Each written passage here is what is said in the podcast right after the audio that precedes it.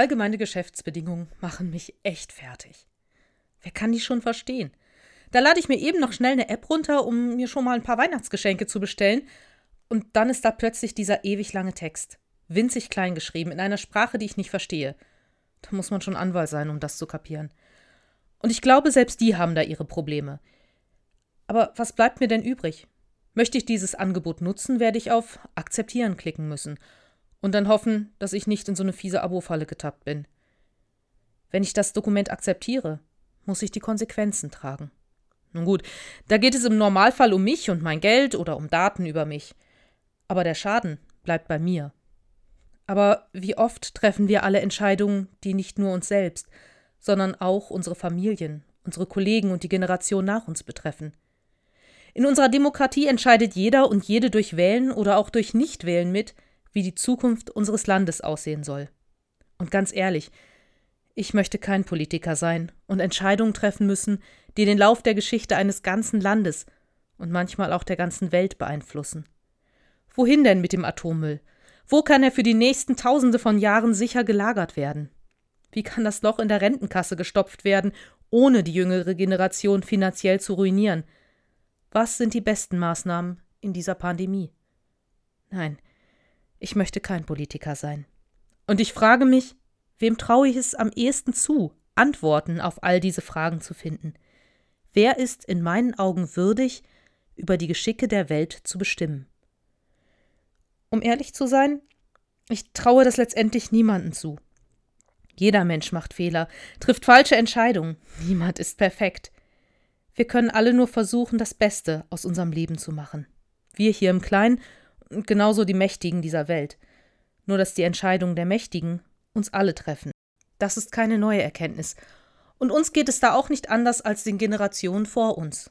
Vor nicht ganz 2000 Jahren litten die ersten Gemeinden unter Verfolgung durch die römischen Machthaber. Der Alltag in dieser Zeit war nicht einfach.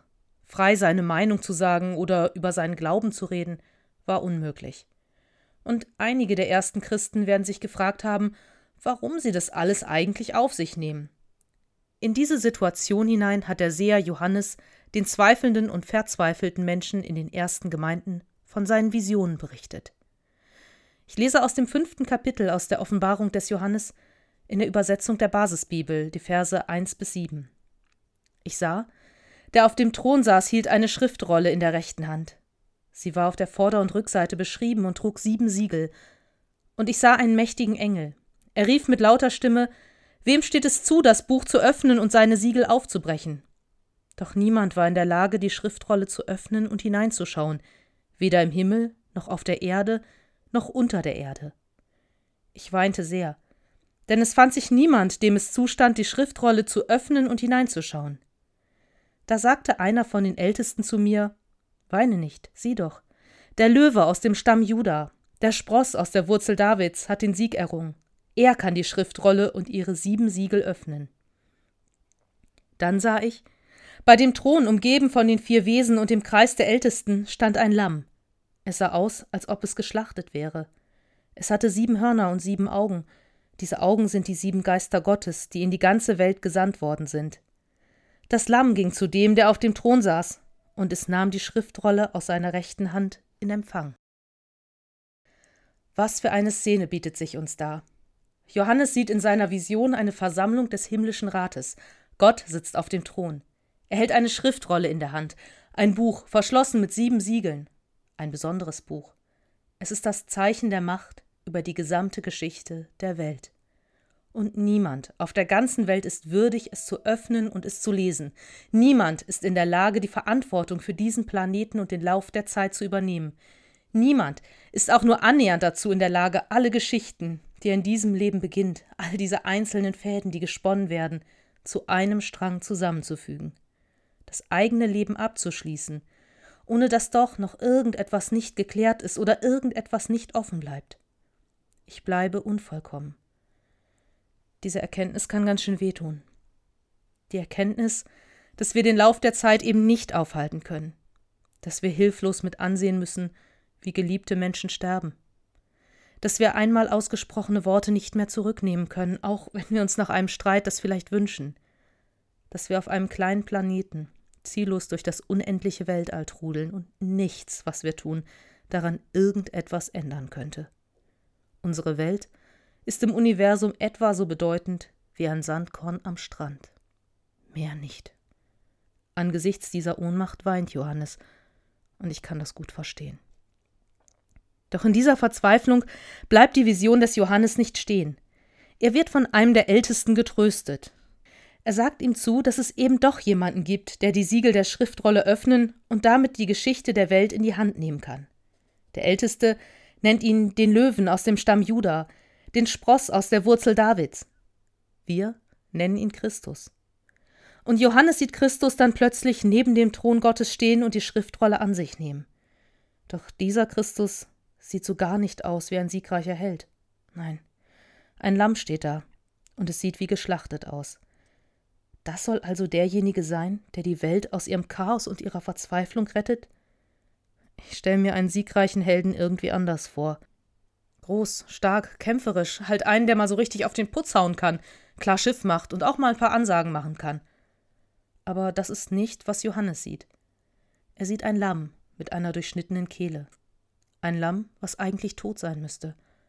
Und doch steht es da, inmitten der Pracht des himmlischen Thronsaals und nimmt die Macht über die Geschichte an sich.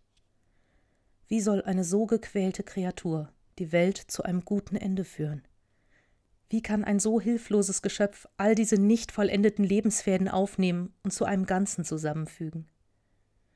Vielleicht gerade deshalb, weil es anders ist als all die Herrscher dieser Welt, weil es erlebt hat, wie zerbrechlich das Leben ist, weil es ohnmächtig erfahren musste, wie andere über sein Leben und Sterben entscheiden, weil in Christus Gott selbst erfahren hat, was es heißt, ein Mensch zu sein. Ein Mensch, der trotz seiner ganzen Ohnmacht Verantwortung nehmen muss. Für sich und andere. Wie Stanislav Petrov. Der Mann, dem Sie und ich vielleicht unser Leben verdanken.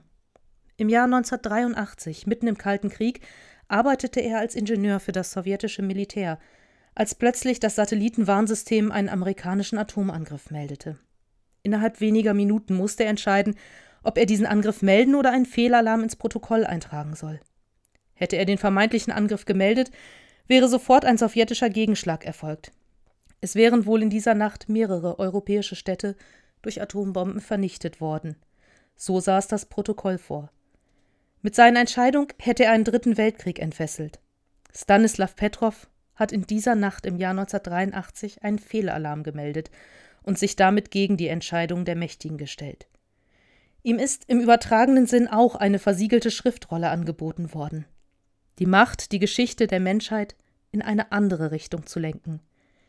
Er hatte für einen kleinen Moment die Macht, über das Leben und Sterben von Millionen von Menschen zu entscheiden. Er hat die versiegelte Rolle angesehen und für sich entschieden, dass es nicht er ist, der würdig ist, ihre Siegel zu brechen und einen Krieg zu entfesseln. Und dass es seine Vorgesetzten auch nicht sind. Er wusste, dass es ihm das Leben kosten wird, sollte er die Lage falsch eingeschätzt haben. Ja, wir müssen immer wieder Verantwortung übernehmen. Für unser Leben und das Leben anderer, auch wenn wir es eigentlich gar nicht können. Wir können nur versuchen, unser Bestes zu geben und all die losen Fäden unserer Lebensgeschichten dem anzuvertrauen, der die Macht hat, alles zusammenzufügen und zu einem Ende zu führen. Dem Löwen aus dem Stamm Juda, dem Spross aus der Wurzel Davids, dem Lamm, das da steht wie geschlachtet, Christus, der da ist, der da war und der da kommt.